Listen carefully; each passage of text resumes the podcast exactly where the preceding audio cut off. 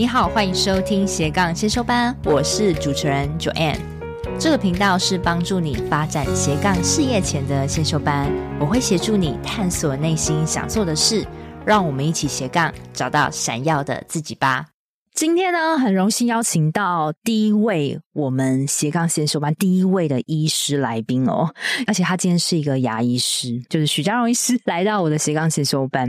那今天为什么要邀请到许家荣医师呢？因为啊、我在 Zoe 的节目里面听到了他的访谈，然后我就觉得，哎，为什么牙医师可以做自媒体啊？诊所不会管吗？所以我就觉得，哎，一定有很多人也希望在本业之下做一个自媒体，行销他自己，甚至。拉高他自己的业绩，所以我今天很想要请许家荣医师来探讨他自媒体经营的这一块，对于他的主业到底有没有加分的作用？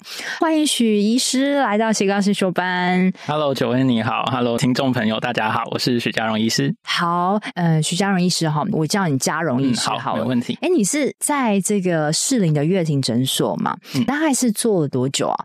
我在乐庭已经待了到第四年了。第四年哦，哦。那真的是也是蛮游刃有余的一个时间了。你是从什么时候开始经营你自己的 IG？因为感觉你在 IG 上经营的有声有色，为什么会突然想要经营自己的自媒体？其实蛮多人问过我的啦。嗯、那其实真的要说起来的话，其实是有一个小小的故事的。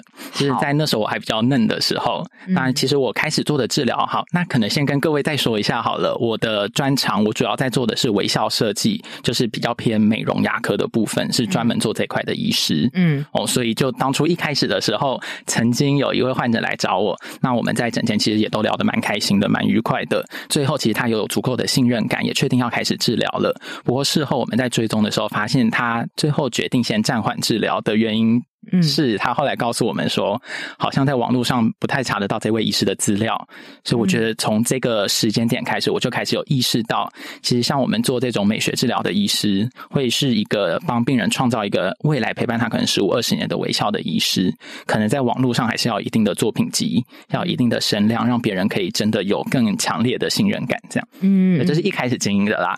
那如果说其他的小小的动机，可能就像是我做的这些作品啊，然后我自己也很。开心，我也很满意，然后我就想要有一个平台可以分享，那放在 IG 上跟大家分享，然后也获得到很多人的私讯，对，然后就想说，哦，大家问的问题其实都还蛮接近、蛮类似的，所以就想说，索性就把它做成一个，也同时有一些可以回答。一般民众的问题啊，然后做一些影片分享一些我在治疗过程，还有大家会有疑问的东西。OK，那我觉得真的还蛮好的一个初衷啦，也看到很多的医师也渐渐投身在这个自媒体哦。但是我发现到就是很多。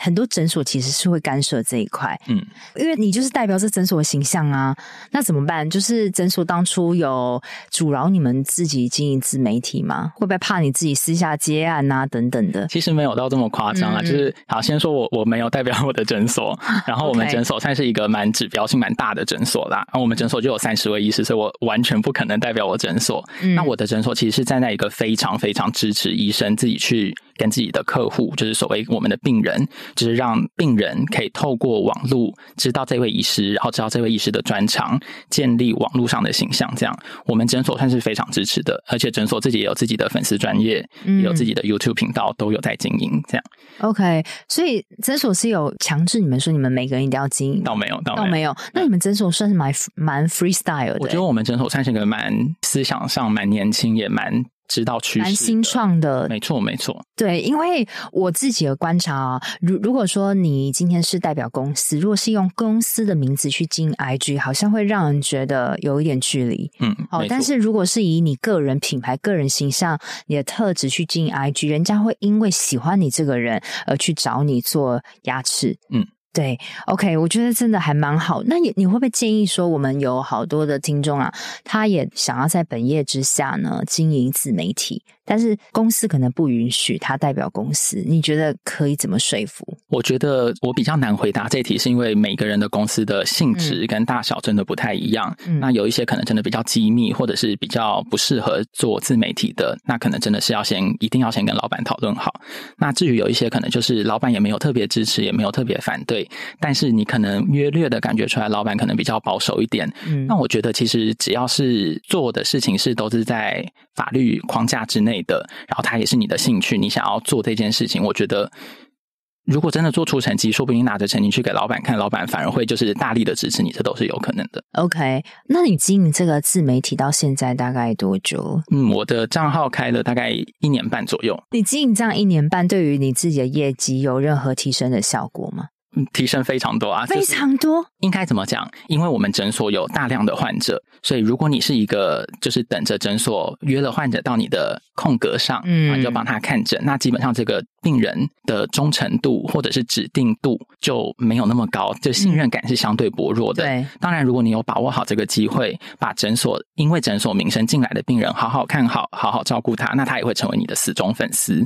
对，所以如果是这个路径的话，当然也是可以达成同样的效果。过，但是如果有了自媒体这件事情，有很多人真的是因为有看到你，也对你在还没见到你之前就已经对你有足够的信任了。那治疗的过程比较顺利，那业绩当然也是自然会比较高，而且会高不少。这样高不少哦。嗯嗯。OK，那你自己有没有算过说，哎，这个自媒体进来的人到底究竟有多少？他会不会占比如说一周会不会至少有一个一周一定超过啦，一定超过。哇，那这样子很厉害，但代表说你自媒体经营的还不错。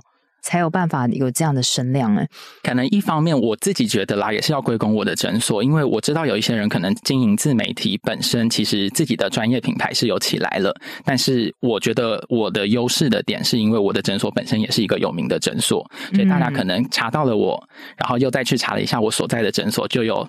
双重的信任感，真的有哦，有哦。嗯、我发现那时候我也是在看你的 IG，哎，我想说在士林哎，在我家附近。嗯、然后哎，月婷，我我先说自己不是自入，所以我就哎知道你在这个诊所，我就看了评价，哎蛮高的。所以呢，你可以试试看。你如果你公司在 Google 评论上，哎还大家都觉得有一致的好评，或是说在业界有一些好评，哎不妨你你用公司变成公司，它是你的一个光环呢。我觉得对我来说是的。嗯是哎、欸，完全是好。那看到医师这样每天就啊，又下一个，又下一个，就是感觉他们完全没有办法休息，这样压力很高，时间很少，怎么还会有时间去经营自媒体？你觉得是来自于你的热情，还是你觉得必须要这样做而做？我觉得都有，因为真的如果没有热情的话，我真的可能因为做这个真的是算累的。对，除了上班，就是通常啦，因为。我身为一个就是专门做微笑设计的医师，就是会需要反复的帮病人拍照，嗯，所以有这些大量的照片，我在下诊的时候，本来就会花很大量的时间去帮这些患者设计笑容，然后去整理照片，对，所以这些东西其实对我来说，如果再把照片整理好放到 IG 上的话，这就是多一个步骤而已，所以它对我来说是没有真的造成太大太大额外的工作量。但是我讲到热情的部分，是因为。像我额外做的图文的知识类的东西啊，或者是我自己额外拍影片，嗯、这些其实就真的还蛮花时间的。对啊，对，所以我觉得热情是一定的啦。热情是你你做 IG 这件事，还是你经营你微笑设计的这个？这个职业哪一个是你的微笑设计？哦，我其实对我的职业是是有热情的，然后、嗯、所以我觉得我做这些东西好像是跟大家分享我做出来的成果，然后也看到有一些患者是真的实际上人生被改变，笑容变漂亮了，然后整个人心情变好了，看起来变开心了，就是这些事情，我觉得是让我真的想要做，想要去跟大家分享的很核心的。真的，就像那时候有没有 Zoe 有一场，我们都是 Zoe 的学生嘛，对，Zoe 就是说 Start with why，就是很多事情。你必须去厘清你的为什么，就像你也不是说，哎，我为了要进 IG 而经营，而是你就是很喜欢做微笑设计，帮每一个人的这个牙齿都弄得漂漂亮亮，笑起来很漂亮。你就是发自内心就是好喜欢钻研这个微笑设计的这件事情。我觉得也很幸运，是因为刚好我的专业也是大众感兴趣的。嗯、我可以理解有些的医师的专业可能是做一些很小细节、很小手术的部分，对，对他也可以很有兴趣，也会想要经营一些自己的媒体平台。对，但是可能观众比较不买单，可能观众对这个比较有距离感。比如说牙周病，对对，他就会比较 serious。对，没错没错、嗯。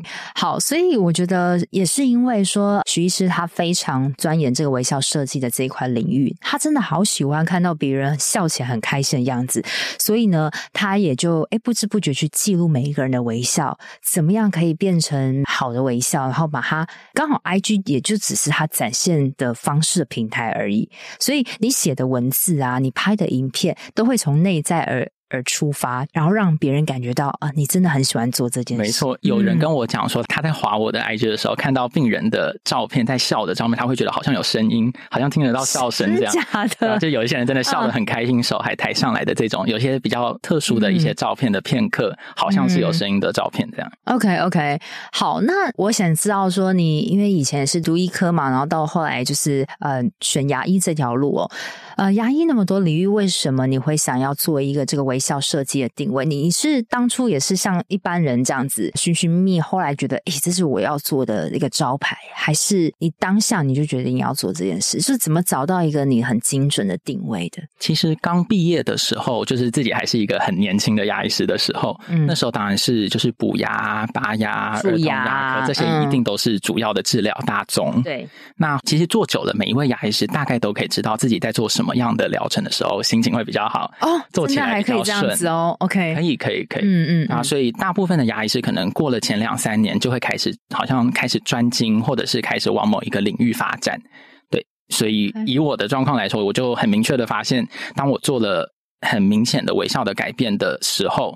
当然，病人给我的成就感，就是病人带给我的回馈，是成就感很大的来源，没有错。但是有更大的一部分的来源，是我其实就是一个很喜欢动手，然后把东西变漂亮，看到东西被我创造起来变漂亮之后的这个自己的感觉。嗯、所以我觉得，嗯，就即使病人没有给我任何回馈，我还是会很喜欢做这件事情。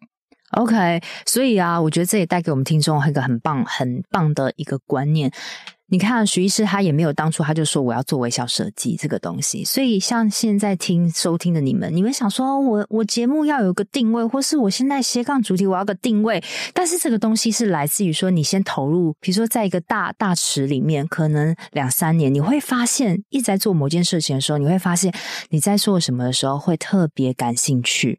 好，然后特别的喜欢，然后你会渐渐了解自己的时候，你最后那个定位会越来越清晰的。所以不要急着说，哎，我一定要找到一个好像很厉害的定位，而是你先把自己先融入在其中，然后你会越来越知道，啊、我就是我就是那那一个东西。像我，我就是斜杠嘛。那斜杠很多人在讲，那我很讲求斜杠零到一的实作的部分，这也是后来我慢慢发现的。所以没有。马上就发现的一个定位哦，嗯，我非常同意，真的哦。所以微笑设计这个东西，我现在看到徐医师，现在我们是现场访问，看你在我面前真的是一个漂亮的微笑。那你觉得你在自媒体上，我们大家说个人品牌要有个人的特色，你觉得你的大家喜欢你在网络上你的个人特色的魅力在哪里？我觉得，因为我的专业是百分之百就是我自己经营，所以我那些图片还有那些照片也都是我自己整理好，自己放上。上去的，所以我觉得有一个很大的特点，可能是别人会觉得这就是一个活生生、一个很真实的账号啦。嗯、就是如果大家去看我的 IG 的话，嗯、就是你会看到里面有我的。病人的术前术后开心的样子，嗯，还有看到我影片对着镜头讲话的样子，嗯，所以它其实算是一个蛮直接面对面的感觉，嗯，而且是真实的，然后偶尔会有一点点我自己的生活记录这样。那相比于有一些，因为我知道其实蛮多医师也有在做 IG 的账号的，但是有部分的啦，可能会委外就是给行销公司做，有真的，对，可能包装感会比较多，然后有时候还有一个小编，然后照片很精致，然后有很多特别的插画图文。以我个人的观点啦，如果民众看到的话，有时候会觉得这是一个广告，是一个行销的一个管道，就比较不是一个意识真人站在你面前。嗯、真的哎，所以有没有人味这个部分，我也觉得说，你如果要做一个好的形象，其实行销公司很多小编都可以帮你做，但是。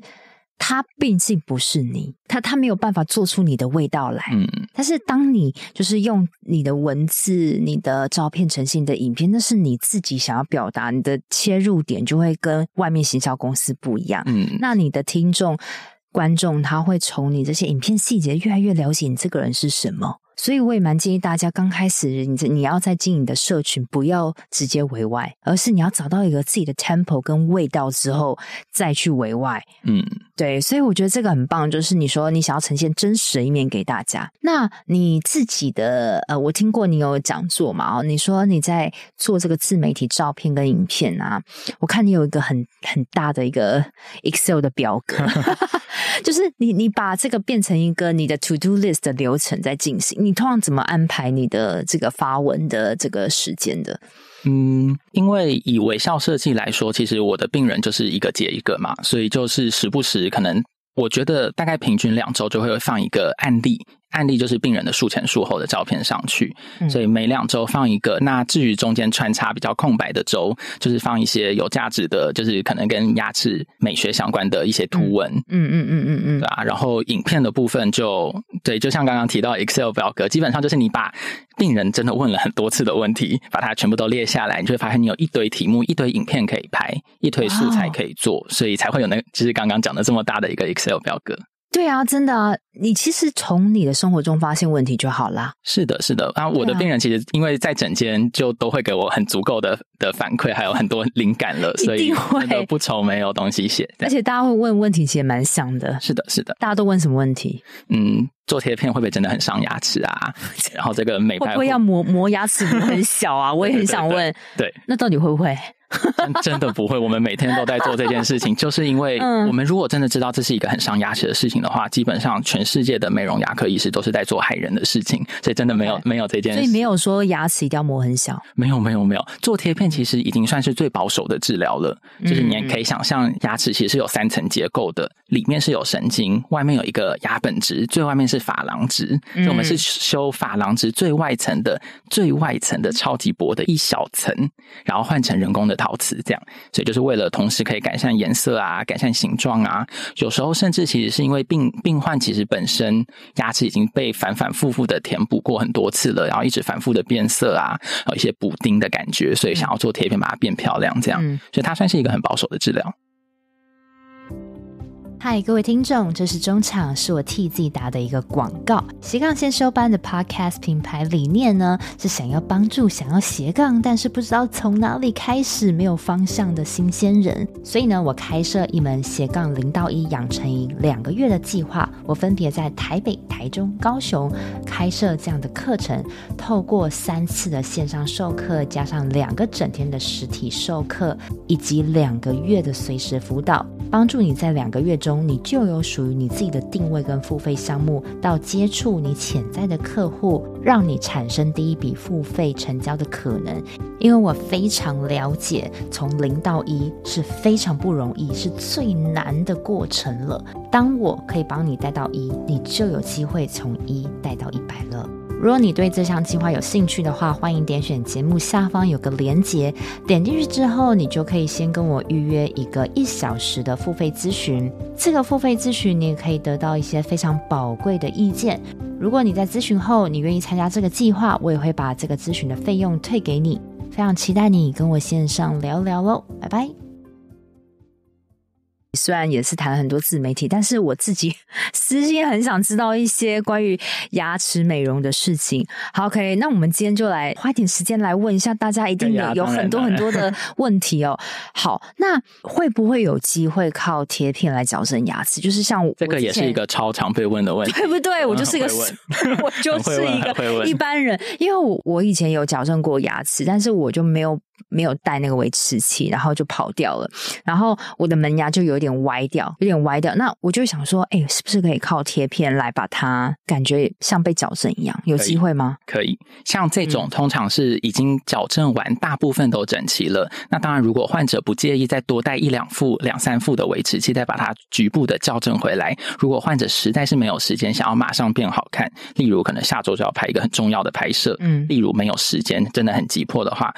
局部的排列布诊，透过贴片是可以很有效的改善的。哦，所以其实你说下周拍摄，今天就可以好，马上吗？对啊，如果我们的约诊有空的话。哇，OK，好，那接下来就是我不知道有没有办法谈到价格的部分，大家就想知道到底要我要准备预算多少钱一颗，大概我要估算多少？嗯，其实做微笑设计的话，的确就是比较讲的话，大概会是六到八颗啦。因为笑起来，大部分人牙齿一笑就是六六到八颗。对，有些人可能笑的大一点，可能会到十颗这样。嗯，的确啦，就是在台湾的牙医界，就是做这个牙科美容的，都是贴片一颗一颗算。嗯，那费用的话，就是整体做下来的话，可能就跟矫正差不多，就十几二十几万这样。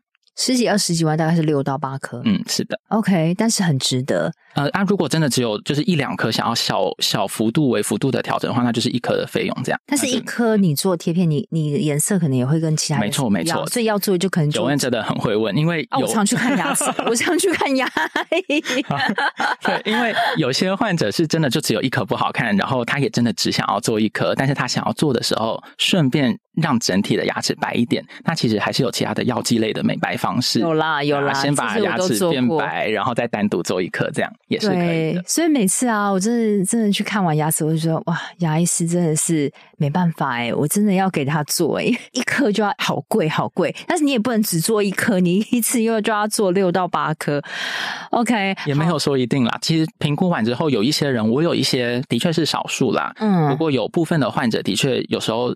门牙、侧门牙总共四颗做完，整个微笑线看起来就好看很多了，所以也不用真的很有压力，一定要准备到那么多的预算再过来。对，嗯、但是我觉得大家大家有个初步的一个概念啦，就是反正牙齿不会被削的很多，然后呢，它很快速就可以完成，它可以还可以代替轻微的这个矫正，轻微的轻微的布整啦，对，轻微的不整。真的比较大范围的不整的话，我我都还是建议做矫正，我自己也会帮患者做这样。嗯，OK，好，那还有一个大。应该很常问啊，到底贴片能维持多久？我们都跟病人讲说，这个东西我做上去，我希望十五二十年。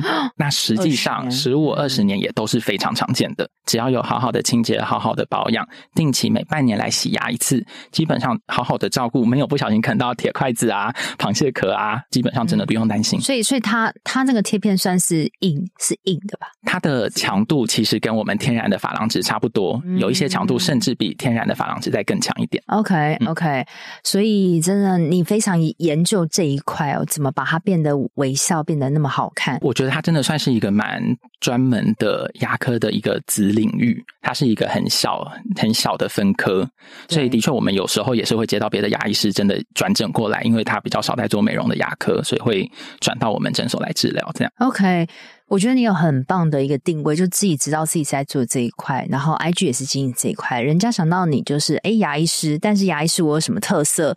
哦，我我是专门帮你把微笑做的很漂亮，微笑设计。弄得很漂亮的人，OK，所以这个，但是你说是不是要放弃其他领域？也没有说，当然你蛀牙你还是会补啦，对不对？啊，我我还是有在抽神，还是有在抽也有在拔牙，都有在做。对，但是你的招牌就是说，如果你想要笑得更漂亮，那你就可以找徐医师。嗯。好，那另外啊，你有提到说你好像是个害羞的人，虽然我看不出来，但是你不知道在哪里，你有提到说你是个害羞的人，然后蛮讶异说，哎，害羞的人怎么在自媒体上你还会会想要露脸拍片？这个你有没有曾经很挣扎过这件事？嗯，我觉得我的害羞可能是比较。就是刚认识的时候啦，熟了之后，其实是我可能就是一个比较慢热的人，这样。OK，对。那至于面对镜头这件事情，露脸，其实因为我们每天都在接触非常多的患者，所以露脸这件事情对我来说是完全没有压力的。但是面对镜头讲话是有的，因为我这个对我来说是完全完全外行的。对对对。那怎么办？当初有有任何过渡期吗？我觉得我是一个会相对比较快发现问题，然后赶快想办法解决的人。所以其实我第一次就是拿着手机自己录影片的时候。时候，我拍了一整个下午，一支影片都都没有拍出来，因为实在是对着镜头就眼神又飘，然后讲话又会一直不断的重复，嗯，所以其实真的是没办法。我还到现在还是没有克服，但是我找到工具来辅助我，就我就直接对着提词机讲。啊、那提词机，你对着提词机讲的时候，其实镜头就在后面，所以看起来会很自然，但实际上你是已经都准备好了，脚本都写好了这样。哦，所以你非常了解自己的优劣势啦，反正自己觉得。哎呀，讲话好卡。那像我就是那种提词机，我反而更别扭的这种人。嗯，他就是口才好的人。没有，没有，没有。但是其实你是比较谨慎，希望有个完美形象，也希望呃传达到正确的观念了哈。所以主要也是因为现在的平台上，我希望我的影片是可以一分钟内讲完的。所以当我希望在一分钟内讲清楚，又要有足够的知识量，但是又不要太多，所以其实是的确讲话是要设计过的。那我就是一个没有办法直接临场反应，而且我就会有提词机。有提词机，大家随便去 Google 提词机，很多都有哎。嗯，哦，所以你不要再说你不会拍影片，其实现在手机一来就可以拍，提词机打好放在前面直接念。我觉得现在更着重，其实我自己 IG 有想说以后多拍点影片，因为很多东西大家是专注力已经有限，不会有人在看那些那么多的文字。那你花个三十秒讲个观念。哎，就差不多。嗯，我觉得 Joanne 完全讲到我在想的事情，因为我之前的影片是一分钟，的确，我最近也是想要再把它缩减到三十秒内，试试看三十秒一个观念，因为人家就像我们自己划一句也是啊，我们划就过了，嗯，我们不会在一个页面停很久，除非他是我很喜欢的人。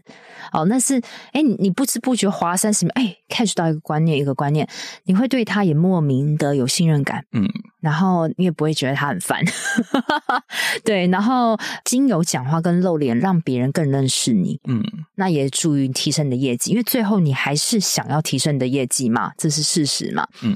好，那刚刚回到说做影片这个部分啊，哦、呃，你那时候是有提到说外包，那因为我知道你时间很少，我觉得外包没有不好，内容我们自己想，但是专业的东西给专业的人做一定是很有用。你怎么找外包的？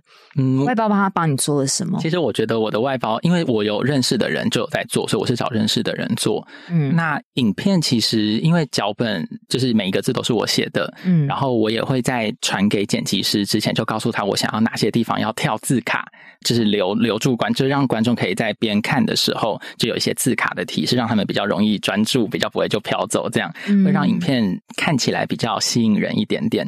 所以我其实算是把我所有的素材都准备好，也告诉他哪边要怎么样了，然后他就帮我执行出来，然后再加一些音效，然后再调一下整体的颜色，这样。所以其实我的剪辑师算是有得到蛮完整的一个指示的，所以是费用也比较低一点，这样。哎、欸，那我可以想问一下，这个费用可以说吗？应该是可以的，就一直如果是一分钟以内的话，一分钟。以内的话，大概是一千块，还 OK 哎、欸，嗯，哇，好想找你的眼前师，但是我觉得也不错，是因为你有给他适当的这个字，就是因为他还是有留保留着你想要传达的东西，他只是把那些琐碎的东西字上上去而已。那你还是有给他先给他说，哎，什么几分钟要跳出什么字来？对，然后还要跳什么图卡，然后会有什么范例的照片啊，我都会就是标记说几分几秒要跳出来，这样几秒啦，就是几秒的时候跳一下，跳一下这样。然后你录好影片给他，没错没错，然后他就帮我把它剪出来，然后再上一个简简单的背景音乐，然后再上个字幕，这样。所以啊，你看人要懂得运用资源呐、啊。我们现在我听我们这个斜杠先修班的人，都是想要斜杠，或是你一定有想过要拍 Reels 短影片。你或是你有想过要拍 YouTube，那你不要再说什么你觉得很花时间，一千块我相信你一定付得起。你在上班，你看，比如说一个礼拜一支短影片好了，呃，一个月四千块，可能你去喝个酒，可能就没了。对，但是也许他这个影片，它可以为你得到是更省时间、更多的曝光。嗯。我觉得 Why not 对不对？他可以做的做的很漂亮。是啊，因为我觉得其实这种短影片的剪辑真的超出我的专业啦，就可能有镜头要切换，然后要试图用一些比较厉害的东西来吸引住观众的目光，所以这件事情是我就真的交给专业的做。嗯嗯嗯，我觉得确实，而且影片真的也比较吸睛。现在真的我们在什么平台，我们在什么样的趋势，我们也要 follow 它的 guideline。比如说 IG 啊，现在就是短影片嘛，那你你也就是要顺应这样潮流。人才有办法得到足够的曝光。那还有一个大家应该亘古不变想问的问题，就是啊，到底怎么增加这个曝光度跟粉丝数？对我来说，当然买广告当然是可以买，但是我是我自己是觉得，以我的经验，还有我的同事们的经验，就是真的是跟 KOL 合作，算是效果最显著的。有，我也听说过这样，嗯、是类似什么样的合作呢？嗯，像志奇啊、阿迪啊、贝利美，这些都是我们诊所的患者。那就是你可能跟他谈说做了什么，然后会有额外的一支影片或者是贴文啊，就是这种合作的形式。哦，对耶，你可以用你自身专业主动找人谈合作，然后就完全得到曝光。是的，是的。对，但是这个东西你一定要做才知道。就像我跟很多同学说，你要找谁合作？然后说哦，不可能，不可能。但是你有没有问过？或是说，诶，他可以，他可能会有个报价。那如果你可以接受，呃，我觉得很多潜在，像你，你做做一个牙齿，也也当然就是可能。我觉得你这个投资报酬率应该放远一点去看这个部分。嗯。OK，好，所以合作嘛，好，所以我觉得你刚刚提到很多，就是你还是可以用你本业再去做自媒体，好，会增加你的业绩。那怎么样去做呢？首先你自己要有自己的温度，所以你要自己写文字，然后自己录好影片。那但是你不会录影片，你不知道该怎么讲，那你可以用提字机，嗯，对。然后呢，你觉得剪那些东西很麻烦，上字幕很麻烦，啊，你就去外包找人，但是。大概价嘛可能一千块，但是各行他们做的程度不一样啦，价格可能不一定。但是你可以用一千块以上试着去抓这样的预算。诶，那你这样子一个礼拜可能就好几个素材，那累积起来就很可观。是啊，然后我大部分都是、嗯、因为我上班其实真的算蛮忙的，所以我其实给我自己的规划大概就是因为我礼拜三就是今就今天，对，就是固定没上班，所以这天我就会把我所有的照片都整理好，然后把它排成排一排，然后一次可能就是 po 个大概一个月的内容这样，所以。并不是每个礼拜三都有空，所以如果有礼拜三有空的话，就赶快做这件事情。哇，你真的是一个 一个完全呃公事公办的人，就有点是你把自己的东西时间管理做的很强，一次就做同一件事情，是是是，对不对？礼拜三休假，礼拜三就是弄图片的事情，是是是。那你这个排程，我知道 IG 有好多排程的软体，你是用什么排程？我是用 Later，L A T E R，L A T E R，嗯。Later，它是要付费，它是要付费的。不过其实现在 IG 也有，就是官方脸书母公司出的一个排程软体了，所以现在 IG 也可以排程。嗯、那如果真的不行的话，其实也是可以，就是直接，就像我一开始啦，我一开始其实是手动，就是记录在我自己的行事历上，就说哦，好，时间到了，我来把我准备好的素材手动贴上去，嗯、其实也是可以的，没有不行。所以呢，今天听到这边，我觉得学到很多 IG 经营的技巧，对，然后也要把自己不专业的地方为外。也是一个方式，那自己适合什么，把它做到足哦。好，那另外就是说，哎，你的粉丝他也追踪了你一阵子了，你怎么把这个粉丝变成购买者？你觉得你做对了什么？我觉得，当然你要让你的潜在顾客有足够的信任度，那很重要，就是你要一直有高品质的产出。所以对我来说的话，就是你完成的术前术后要好看、要漂亮，然后要吸引人，这样。嗯，然后再就是可能真的要提供持续的提供。提供价值，所以就是别人可能会有疑问的，有想问的，你要站在他的立场帮他设想，然后试图在他追踪你的过程，可以很轻易的吸收这些资讯。嗯，那我觉得转换的这个部分，我比较容易去做的一个联想，比较像是，就像很多人看了一个东西很心动，他想要买东西，他会做的事情是放在购物车里面，直到某一天他真的觉得他要了，他才去结账。这样，对对，所以其实对我来说，当这些潜在顾客看到我。那代表他们其实是有兴趣的，我只要让他们记得我，所以就是要继续产出，然后要有高质量的，嗯、要有价值内容的，这样就 OK 了。嗯嗯、那实际上时间点的话，那就是等他们觉得他们心理上准备好了，他们资料搜集足够了，他们自己评估完了，有信心了，也确定你就是唯一的人选的时候，他自然就会出现在我的诊所。嗯，有点像是你的粉丝都像一堆购物车，对，他们把我加到他的购物车。对对对，就是你的粉丝那些人，呃，一定只有少数几个他是。真的有跟你做过治疗的，对，对对，就是有一些总数来说是，总数来说一定是嘛，对不对，总不可能，如果是好几万人，怎么可能好几万人都做一夕之间？一定是啊，一部分人真的有做，那大部分的人还没有做，但是大部分人那就是我们的呃这个订单的来源，但是他还没做，他是为什么？他还在观看，所以他 follow 你，代表哎有点兴趣。你还在我的购物车里，嗯，但是呢，是你每次提供给他，他们就是最想问的那几个问题，哎，贴片到底会不会把牙齿变小啊？等等，就是你让他消除他的疑虑，然后不断的产出有用的内容之后，也当成你的作品集的平台，哎，他就真的就跟你约上了。嗯，是的，是的。OK OK，哇，我觉得今天听到好多好多的这个干货。最后最后，我想要问一下许家荣医师，你对于自己未来的生涯有什么样的规划？我还是继续想待在乐亭吗？还是你有没有想要自己出来做自己的任何事业？不论是牙医啊，或是任何产业都好。我觉得我对我目前做的这个微笑设计啊、陶瓷贴片这些，我觉得我是真的非常有兴趣，所以我会一直做下去，当事业来做。呃、没错，没错。哇那至于创业，就是要去开诊所这件事情，我觉得啦，现阶段的我真的没有考量，因为像我们诊所是有三十位医师，所以它是一个很庞大的一个诊所，所以它是一个不是那么容易说你想要自己出来开一间类似的就有办法达成的，那个并不是一般人有办法做到的事情。对，嗯。那长期的目标，我觉得就是继续让大家对这件事情是有信心的，然后让大家知道有这项治疗，然后。把每一个来找你的人好好的照顾好，让他来的时候可能笑起来没有那么开心，那么有自信，但是结束之后，他是真的觉得他自己被改变了，然后他也因此很开心。这样，嗯，OK OK，真的诶感觉到你深深很喜欢这个事情，嗯，完全是，完全感觉就是我等一下也要跟他拷问一下微笑设计的治疗，因为我觉得我我真的是从小到大就看牙医啊，然后就会觉得啊，我是一个容易蛀牙的人，然后又害怕看牙医，就像周而复始这样子，所以就是很多要拷问徐医师的。然后听到这边的听众，如果你真的也对于牙齿啊，你很想要有个好看牙齿，好，那因为好看牙齿也让你增加很多自信嘛。嗯，欢迎你可以去追踪徐医师的 IG。嗯，啊，如果真的要，嗯、因为我的 IG 是真的很欢迎私讯的，我其实常常下班就是在回私讯。哦，对，我体验过，我那时候只是问徐医师一个不干紧要的问题，他都回超多。他是一个很温暖的人呐，啊，我我觉得对于医师的那个样子，你还蛮特别的。可能不知道是因为年纪比较你比较年轻还是怎么样，就是很多医师就觉得是有权威感，他根本不会跟我私讯啊，就是甚甚至是我有什么问题都要打到诊所，然后诊所也不一定会找到这个医师，嗯，但是这个许医师他就是个活生生的人，是是是，你可以私讯他问任何的问题，就是。让我觉得你也有提到说，把这个权威感跟医师跟我们民众的距离，嗯，其实我是希望越近越好啦。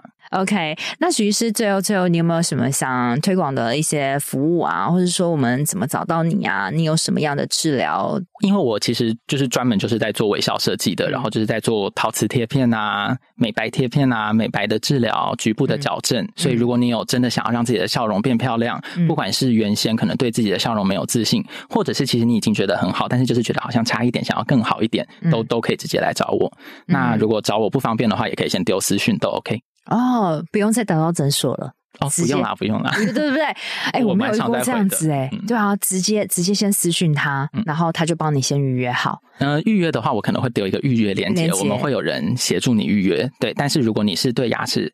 但我不能直接隔空诊断，就是我不会直接给你一个隔空的治疗计划，是不会。我一定要看到你本人，我才有办法开治疗计划。但是如果你有一些疑问想要问的，的确是可以先问，没关系。好，谢谢许医师来到这个斜杠先修班，谢谢你今天的分享，嗯，不客气，谢谢，谢谢你的邀请，谢谢，谢谢。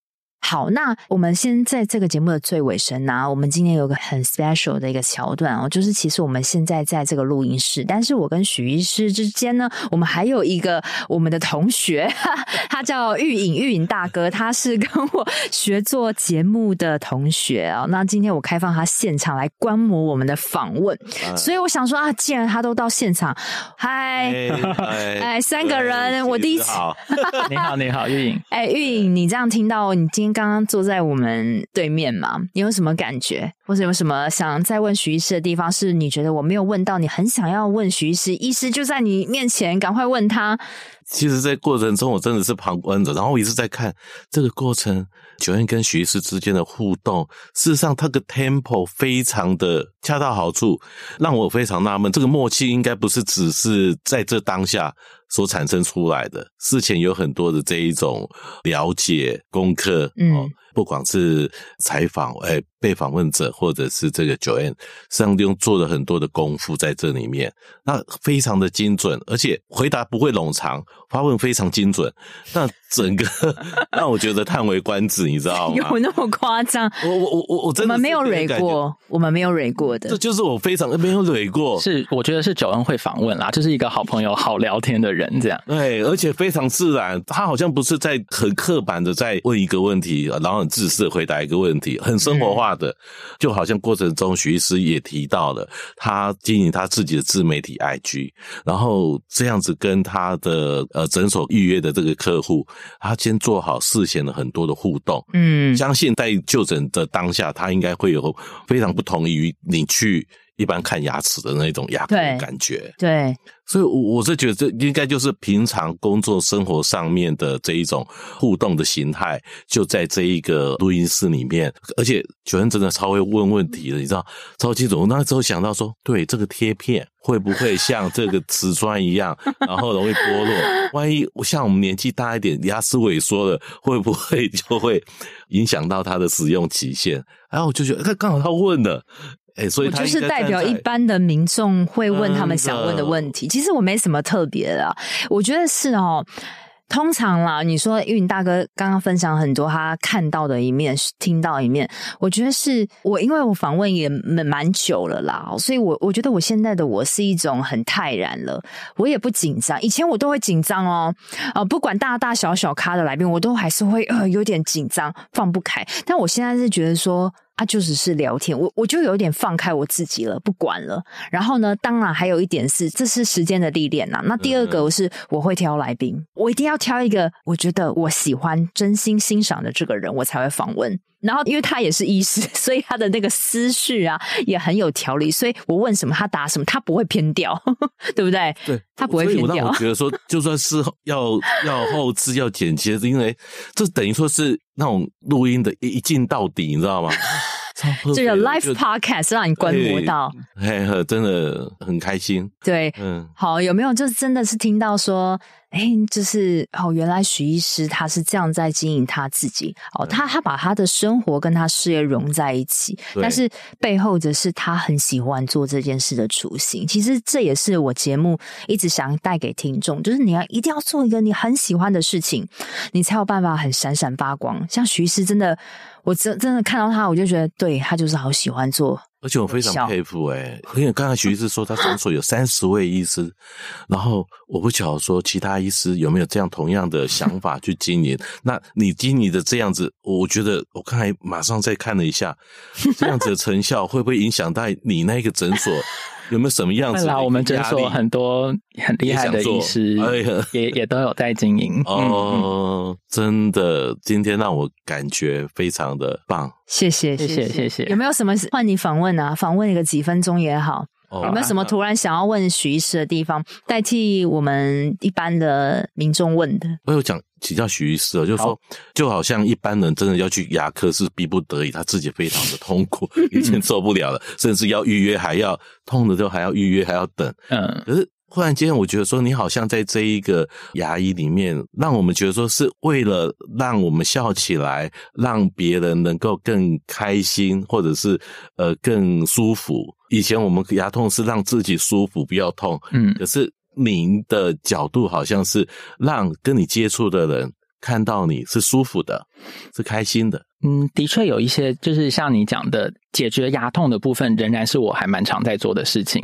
就是我还是会接到蛮多一般的患者，并不是为了美观来的，所以原本的需求一定都还在。那现代人的确是对美学或者是保养、变漂亮、变年轻这件事情，可能是有向往的。所以这个是一个近几年来，可能近十年来，真的是比较多人在讨论的事情。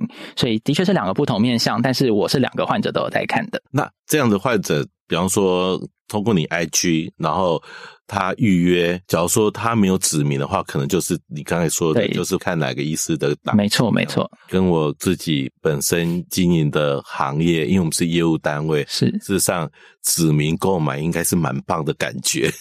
是啊，真的。所以啊，我觉得徐医师带给我们听众很多的。呃，视角啦，就是听到这一集，你会觉得说，哎，如果你没有真的想要自己创业或是出来，你纯粹想要提升你本业的业绩，其实最好的方式就是你把自己先经营好。你在 IG 呈现出任何的生活面貌，你把自己经营好，有特色，人家记住你。人家记住你之后，他就会知道你卖什么，人家就会跟你买。那我觉得这个部分是蛮需要时间，你会有一个时间，你是你终于豁出去。我我不晓得你有没有懂我这种感觉，就是你经营很久，像我现在录节目录很久，我觉得我到我是到快录到一年，我才真的终于豁出去，才终于放松，就是不不管别人怎么想我了，我我就是这样。我不知道你有没有有这种感觉。我觉得我好像有稍微可以有相关的是，我一开始可能会比较不太确定我要 po 什么，po 了会不会让病人可能有什么想法这样。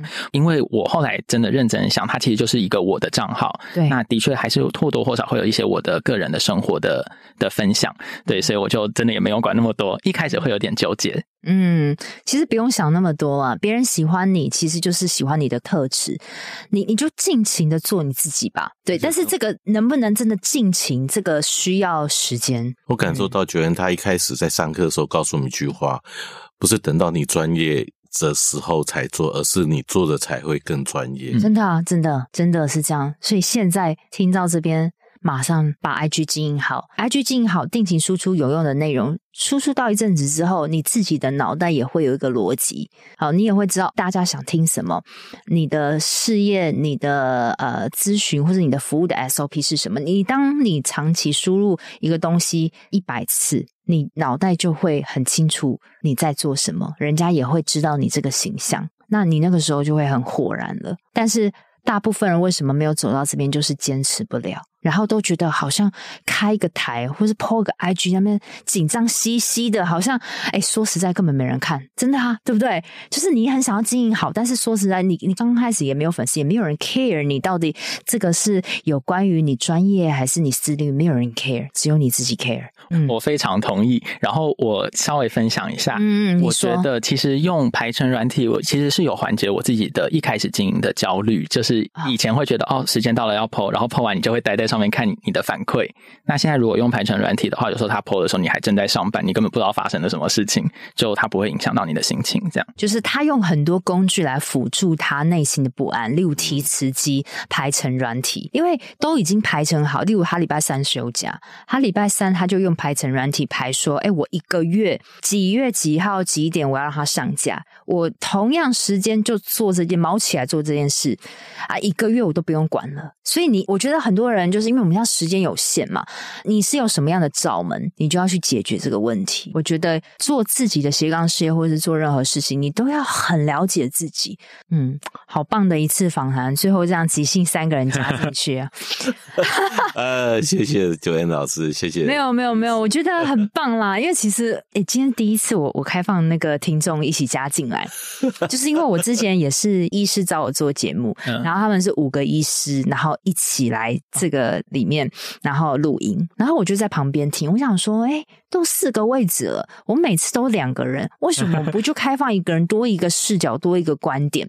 嗯，然后我想说啊，对啊，都有位置，那就看谁要来好了。对啊，就是你当你走去外面的时候，你就会发现，哎，原来有这件事，你脑袋会开，你心情会好，你会多一个视角，这个对你是好的。其实就好像全老师，嗯、因为其实我我也不晓得，那当下可能老师会找好多的。同学过来，那在当我来到这边，我觉得说是我一个人的时候，其实。在出发前，我有点忐忑不安。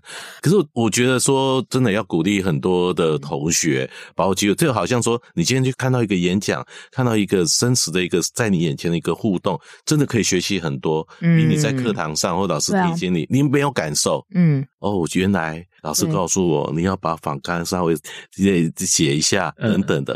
事实上，哦，原来那么重要，而且你真的要，我不晓得老师有没有把访纲给取。有，我有看过，我有看过，有有有，我会先给他。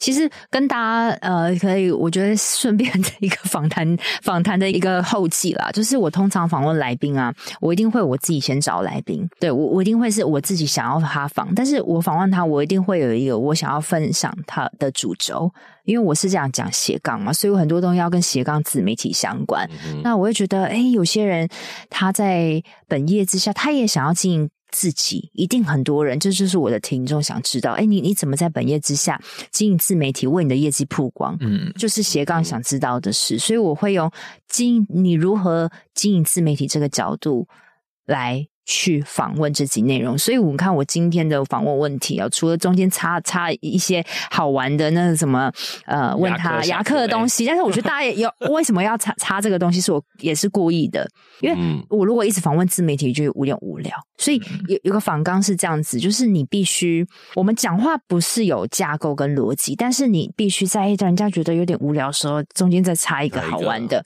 让人家会回神一下，嗯嗯，对，然后又继续继续，然后又回神一下。然后最后可能哎，玉影大哥出现，哎，怎么有第三个人声音？哎，又回神一下，这样子。对，我觉得这是一个小小 tips 啦。然后我找了来宾之后，我都会说，哎，我会在访问前一周给你访纲。嗯。但是通常来宾我知道他有上过节目，其实口条我不太需要担心，然后你可能也不用太去准备你的访问啦。嗯，对。但是他大招上我会问他什么，他说：“哎，能提或不能提，先告诉我，至少心里有个对。”然后就开始来。对，但在访问过程中啊，有时候我会看，但是我尽量不看访纲，嗯，因为访纲会局限我自己。所以很多东西是不在反纲你，所以可以当下去发挥或者去连接到其他的。嗯嗯嗯，你脑袋一定要想说，哎，他在回答这个，我下一个要问什么？如果我真的想不到，我赶快看一下小抄，但我又不要看，因为一个好的访问是，我不能说我是最好，但是我觉得你要很投入在受访者的讲话里面，你就会问出。好的问题，嗯嗯，谢谢谢谢许医师，最后来个后记，好啦，反正就是大家想要笑得好看就去找他啦，好不好？来来来，笑好看很重要，好不好？我等一下要来赶快问他了，就先这样子哦，拜拜，好，好，拜拜，拜拜。在这期节目的最尾声，按照惯例跟你做个本集的重点整理。第一个，如果你想要在本业下提升你的业绩，你可以开始经营你的个人品牌，但是你必须要先和你的老板先协调看看，以不犯法、不违反竞业条约下去做看看。因为当你把成绩 PO 出来之后，我相信你的老板会非常支持你把你的个人品牌做好的。那第二个，如果你的公司是一个很大的公司，或是在 Google 评论或是业界上有非常高的知名度跟推荐度，那这样我觉得是一个很棒的加分，因为别人搜寻到你个人品牌之后，他也会去搜寻你的公司的好坏嘛。所以有好公司的加持，对于你个人品牌反而是好上加好。第三个，你必须要有一个你对品牌对的定位，像是许家荣医师呢，他刚开始也是从一般的牙科做起嘛，但是他做了久之后，他发现说，诶，他帮别人做这个微笑设计，心情就比较好，他很喜欢动手把东西变漂亮，再看到结果的这个过程。那因为他发现他喜欢这个东西，所以他开始有了做微笑设计的这个定位跟品牌，所以呢。找定位一开始绝对是比较空泛的，到最后你会越来越发现你教什么特别在行，这时候你才会有一个很独到的定位哦。第四个，你想要经营个人 IG，建议你真的可以开始拍短影音了。如果你很忙的话，那你就安排时间写好一分钟的稿。然后用提词机给自己做辅助，录一则影片，再以外包做剪辑，可以省下你大把的时间。那如果以费用来说，他说一集大概落在台币一千块，当然不同的公司还是有不同的价格，这仅供参考。那另外就是你可以使用 Later L A T R 这个付费的排程软体，让你在一周挑一天。你排成，你就可以排成一个月的上架量，那你这样就不会那么的焦虑了。第五个，经营个人品牌就是经营自己。一开始建议你自己做，不要找其他的行销公司，因为这样才有你自己的态度，你的听众跟你才不会有很强的距离感。你也要定期提供很有产值的内容，你的顾客就会一直看，一直看。那这过程就像是。你的潜在顾客一直把你加入在他的心中购物车，等到有一天他看久了，累积好，准备好了，这时候他就会开始掏钱购买你的服务喽。最后的最后，当我问到许家荣医师，哎，怎么提升你的 IG 曝光跟增加粉丝的？他有提到说，除了广告之外，跟 KOL 合作是最快的方式。这个我也非常认同。每当我的节目来宾比较大咖的时候，我那一集的流量真的有明显的成长。所以不要去害怕跟人合作。要花大量的时间在跟人合作跟行销上，这样才会对你的品牌有推进的效果。希望这集对你有帮助。如果你已经听到这里，真的非常的不容易，因为这集有点长，所以呢，很欢迎你。take 我的 IG 跟许家荣医师的 IG，让我知道你有在收听跟你的感想，我们会非常非常的感动的。因为做节目嘛，始终是要一点回馈的。如果你很喜欢这集节目，你也听我节目听了一年多了，拜托你帮我在 Apple Podcast 评分五颗星，并留下你的留言，让我知道。谢谢你，我们下周见喽，拜拜。我都会固定在每周二早上上架我的节目，希望收听的你都可以找到让自己闪闪发光的热情事业。另外，我有个 Facebook 私密社团，叫做斜杠先修班，里面会有学员的交流跟斜杠资讯的分享，欢迎你加入。你现在在通勤的路上吗？不管你正在做什么，我都很感谢你花时间收听我的节目，而且听到了最尾声。希望我的节目对你人生启发有帮助。如果你喜欢这集，很希望你拨空帮我到 Apple Podcast 留言评分，这对我来说是最大的创作动力。非常感谢你，我们下周见喽。